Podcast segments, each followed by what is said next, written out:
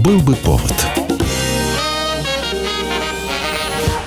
Здравствуйте, я Михаил Антонов, и эта программа «Был бы повод». 16 апреля на календаре и рассказ о событиях, которые происходили в этот день, но в разные годы, ждет вас в сегодняшней передаче. 1797 год, 16 апреля. Спустя полгода после смерти Екатерины II проходит коронация ее сына, российского императора Павла I. Сразу же После церемонии Павел оглашает несколько своих указов. Первый из них – новый закон о престолонаследии. Отныне женщины фактически отстранены от наследования российского престола, ибо появилось жесткое требование перехода короны по мужской линии от отца к сыну. Впервые были установлены правила регенства, которых раньше не было. С кончиною матушки моей кончается женское правление в державе нашей начинается правление мужеское, рыцарское, справедливое, но твердое – Далее новоиспеченный император обнародует указ о трехдневной барщине. Этот манифест имел одновременно религиозное и социальное значение, поскольку запретил привлекать крепостных и просто зависимых крестьян к работе в воскресенье. Этот день предоставлялся им для отдыха и посещения церкви и способствовал развитию самостоятельных крестьянских хозяйств. Оставшиеся шесть дней свободный крестьянин вправе был делить на три дня работы на барина и три дня на себя. Правда, несмотря на этот указ, первые несколько лет практически ничего не поменялось. В каких-то губерниях указ вообще не читался, в других читался, но объяснялся крестьянам так, что, дескать, ничего не поменялось.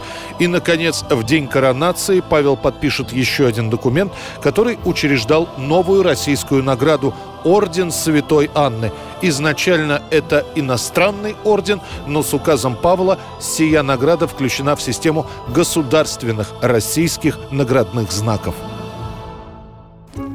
Я сам буду принимать решение быстро и справедливо. Это мудро, но это же утомительно для вас, Ваше Величество. Неважно. Вот прочти мне письма за сегодня. Которые? А те, что сверху. 1917 год, 16 апреля, на финляндский вокзал Петрограда из эмиграции прибывает Ленин, который едет с большим количеством приближенных. Вон там Россия, товарищи. Мы почти дома.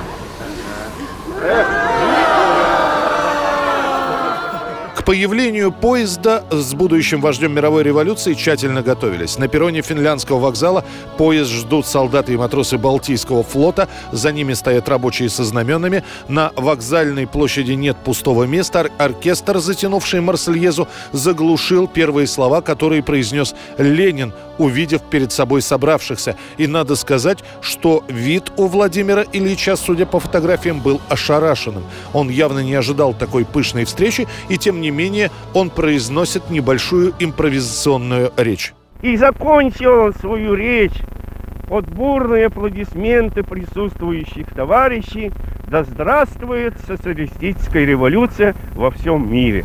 Одним из организаторов встречи Ленина был офицер Максимов, командовавший отрядом балтийских моряков. Он первым поприветствовал Ильича в Петрограде. Когда на следующий день до Максимова дойдут слухи о том, что Ленин прибыл в Россию на германские деньги в германском вагоне, Максимов вместе с другими матросами выпустит резолюцию. Узнав, что товарищ Ленин вернулся в Россию с согласия германского кайзера, выражаем глубокое сожаление по поводу его встречи в Питере. Если бы мы знали, то вместо криков «Ура!» мы бы сказали «Вон отсюда! Возвращайтесь в ту страну, через которую вы к нам ехали!» И еще одна маленькая деталь. До последнего момента Ленин ходил на улице в котелке. Однако на финляндском вокзале он впервые выходит к народу в кепке. 1932 год, 16 апреля. На Ленинградском радиозаводе налажен выпуск аппаратуры для радиоцентра и изготовлены первые российские телевизоры. Через пару недель также первую партию телевизоров выпустит завод Коминтерна. Модели носят название БК-2 и ТК-1. За первые три года завод выпустит около трех тысяч таких телевизоров. Промышленность пока еще не успевает полностью удовлетворить все растущий спрос на радиоприемники и телевизоры. И неудивительно, что к концу дня полки радиоотдела выглядят вот так. Выглядят эти телевизоры как большой комод, поставленный на попа. Такая форма объясняется длиной телевизионной трубки.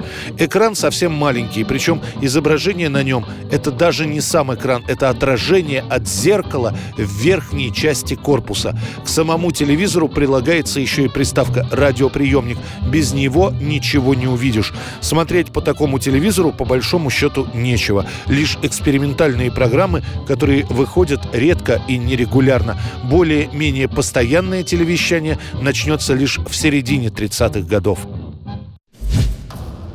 1947 год, 16 апреля. Бывший советник президента США Рузвельта, финансист Бернард Барух, выступая перед законодательным собранием штата Южная Каролина, впервые охарактеризовал отношения между СССР и Советским Союзом как состояние холодной войны.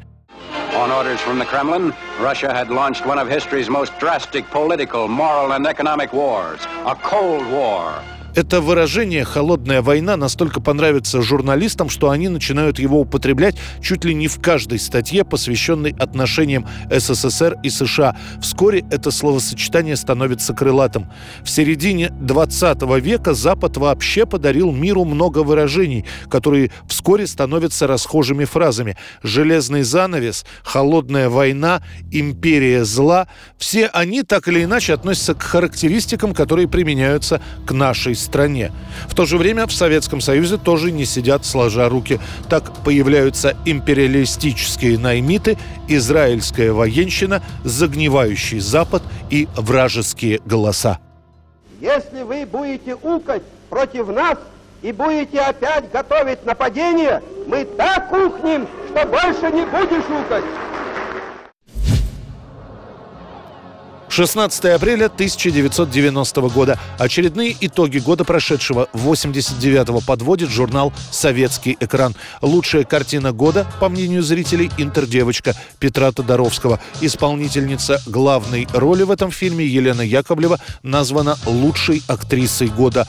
Лучший зарубежный фильм «Роман с камнем» с Майклом Дугласом в главной роли. И удивительная ситуация. Зрители выбирают в качестве лучшего актера человека, который по по сути актером не является. Звание достается Виктору Цою, сыгравшему главную роль в картине «Игла».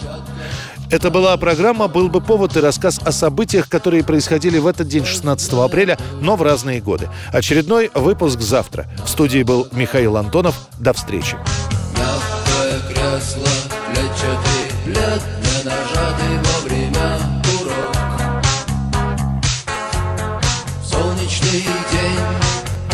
ослепительных снах Группа крови на Мой порядковый номер на Пожелай мне удачи в бою Пожелай мне